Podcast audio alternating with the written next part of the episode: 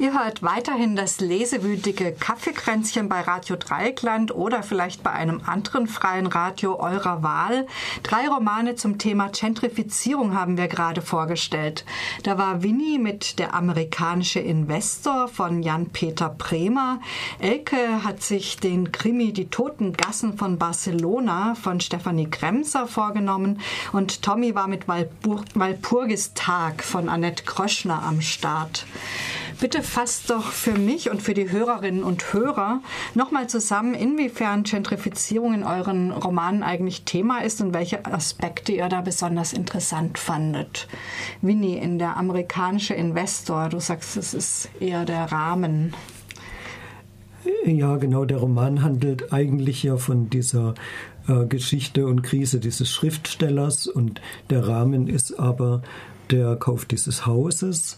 Im Haus wird renoviert und die Gentrifizierung stellt sich so dar, ähm, die Leute kriegen jetzt noch keine Kündigung, sondern es wird ihnen angekündigt, dass die Miete, die Kaltmiete in etwa verdoppelt wird. Die Gentrifizierung läuft hier recht äh, verregelt, anonym und kalt ab. Also es liegt eine Mitteilung an die Mieter im Briefkasten, das ist der erste Schritt. Und im zweiten Schritt kommt die sogenannte Dame von der Hausverwaltung und äh, äh, erzählt in netten Worten, dass hier eben diese Investition stattfindet und dass sich die Kaltmiete deshalb verdoppeln wird, was ja im üblichen Rahmen dann immer noch liegt.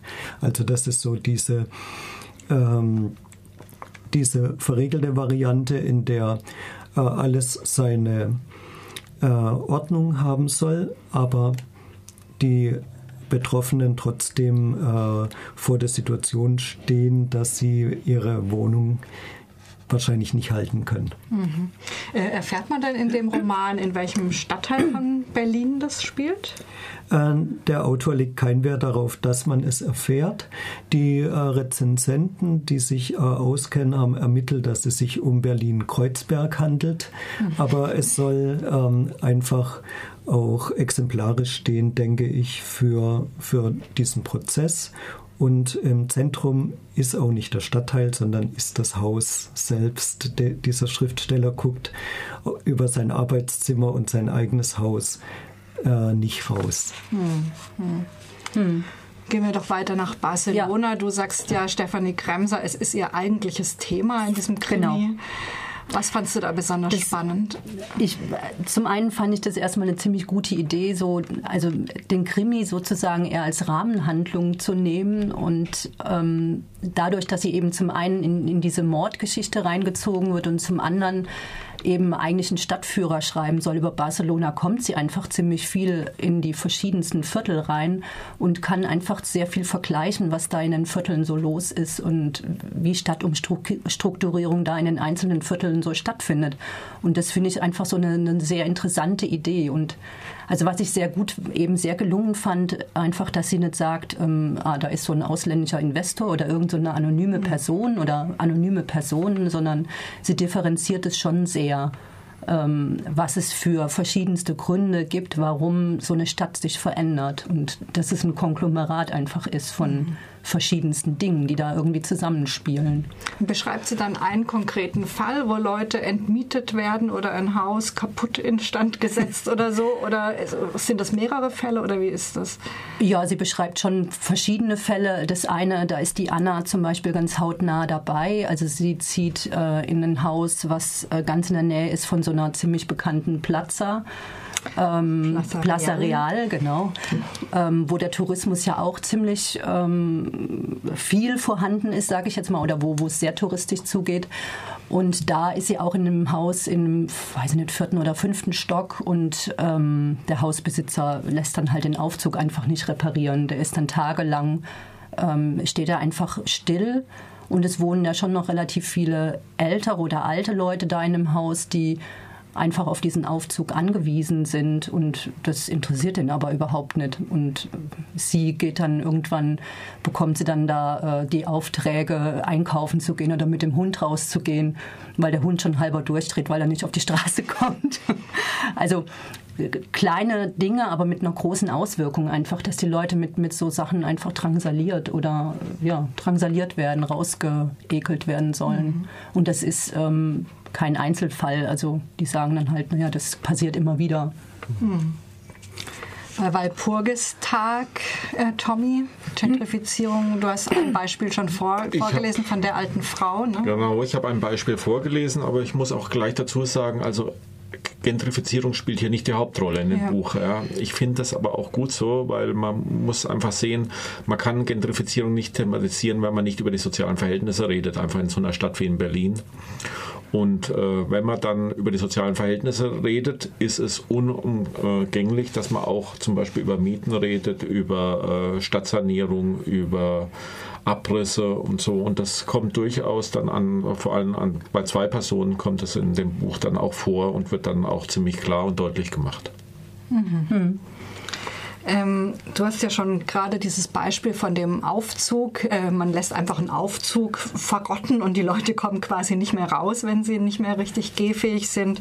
Äh, erfährt man denn in euren Romanen sonst noch was Konkretes über diese Methoden, mit denen Menschen dann aus ihren Häusern oder Vierteln äh, vertrieben werden oder vielleicht bestochen werden? Keine Ahnung. Ja, also hier sind die Methoden im amerikanischen Investor, das ja alles sehr verriegelt ist, wie ich schon gesagt habe. Da wird äh, eine neue Hausverwaltung eingesetzt und einen neuen Hausmeister gibt es. Das ist eigentlich alles.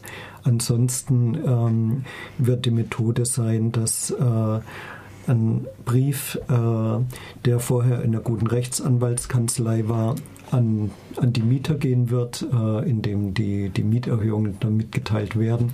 Die Mieter wiederum, also jetzt dieser Schriftsteller, die waren alle auch schon in der Mieterberatung und werden mit ihren nicht ganz so guten Rechtsanwälten da, dagegen vielleicht versuchen, was zu machen und man wird dann sehen.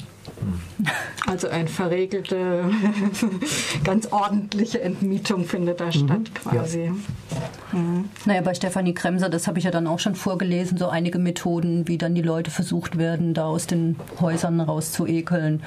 Und man hat so das Gefühl, ähm, da ist keine Methode zu billig oder da wird alles äh, angewendet, was man sich vorstellen kann, bis hin eben zu Hundescheiße in die Häuser oder bei, bei einem Haus hängt dann eine, eine Katze irgendwo an der, an der Decke runter und verwest da langsam oder Ratten oder eben es wird einfach geguckt, dass dann Tiere in die Häuser auch reinkommen, Tauben und alles voll scheißen und also einfach hm, unmögliche Zustände herstellen im Prinzip. Das sind die ganz drastischen äh, Sachen, die passieren, ja. wenn vielleicht nichts anderes funktioniert. Beschreibt sie auch so den Normalvorgang?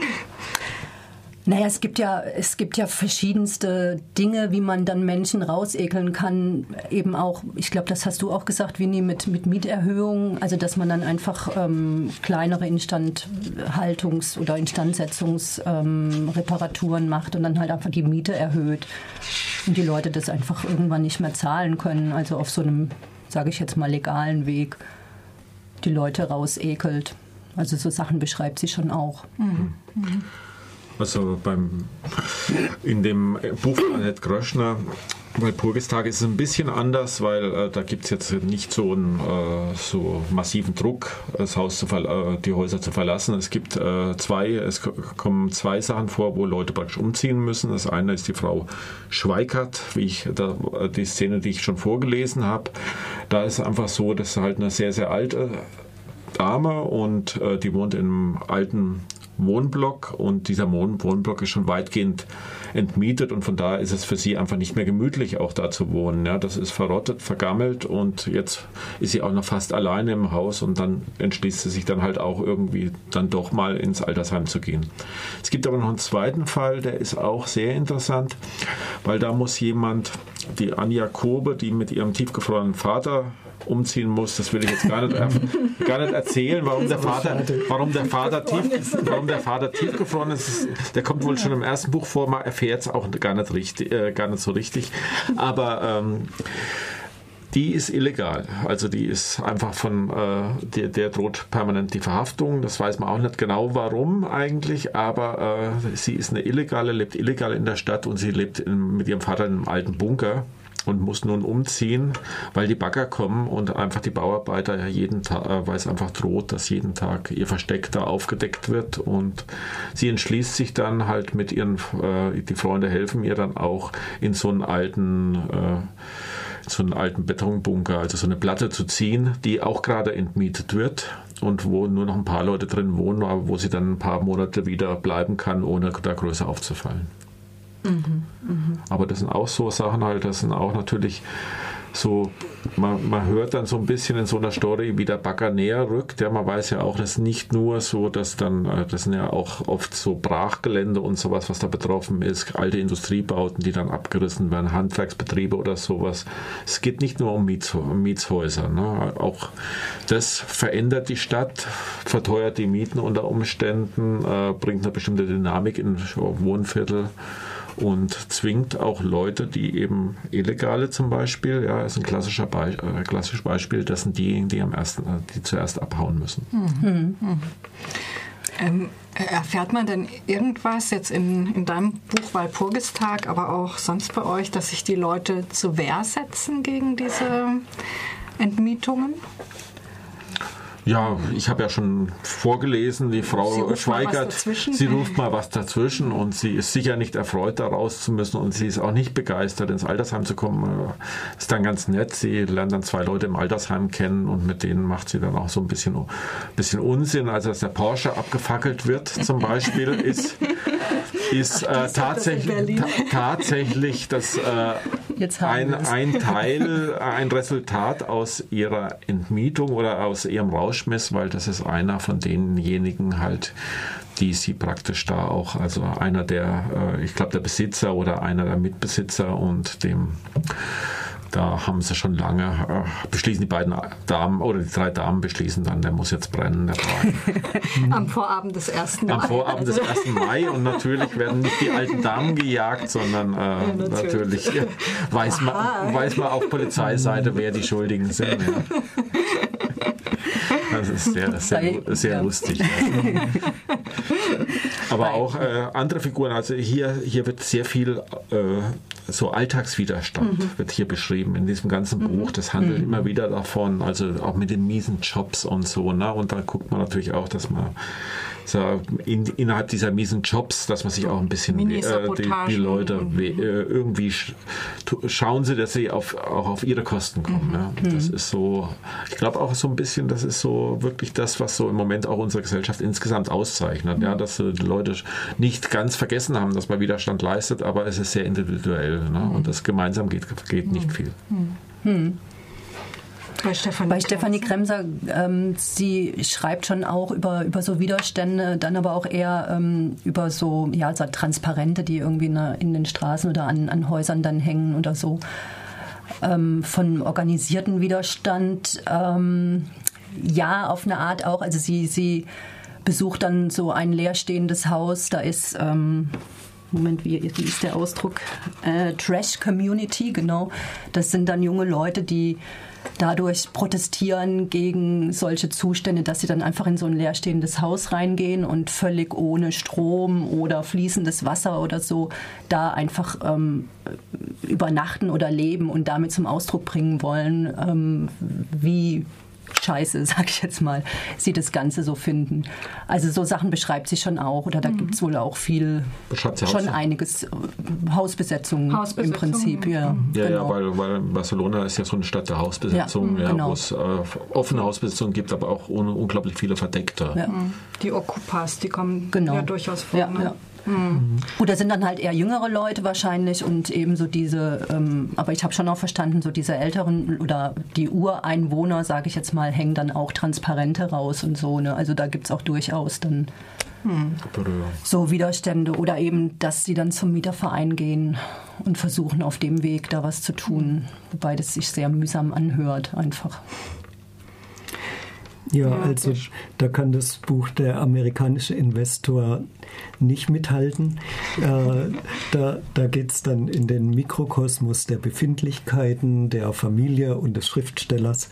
Und äh, in diesem Rahmen sieht man, ähm, wie das ist, wenn äh, ein ganz bürgerliches Bewusstsein betroffen ist, von der Drohung ausziehen zu müssen.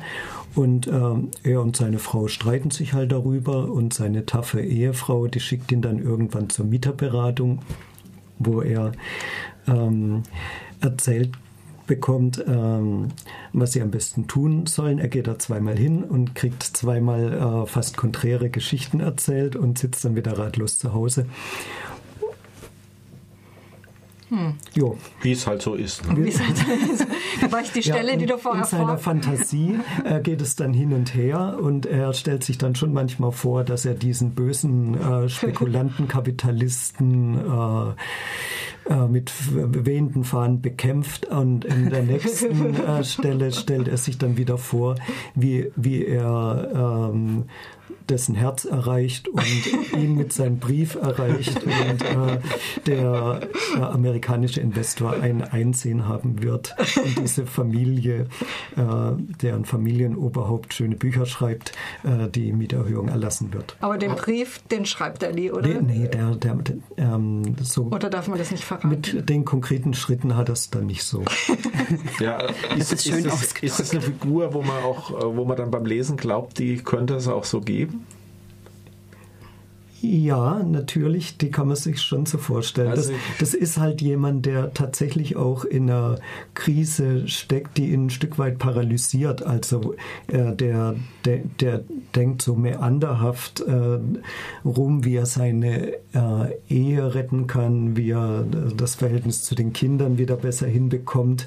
Und äh, das sind lauter solche Kreisbewegungen. Es ist also manchmal auch ganz furchtbar, dazu gucken zu müssen. Und dann ist es aber glücklicherweise möglicherweise auch wieder stellenweise ganz witzig und plötzlich ist auch mal wieder ein Sprung da, eher ein assoziativer in äh, den, den, nächsten Kreis. Hm. Ich würde vorschlagen, wir machen mal eine kurze Musikpause nochmal mit Aloe Black und fahren danach weiter in unserem Gespräch fort.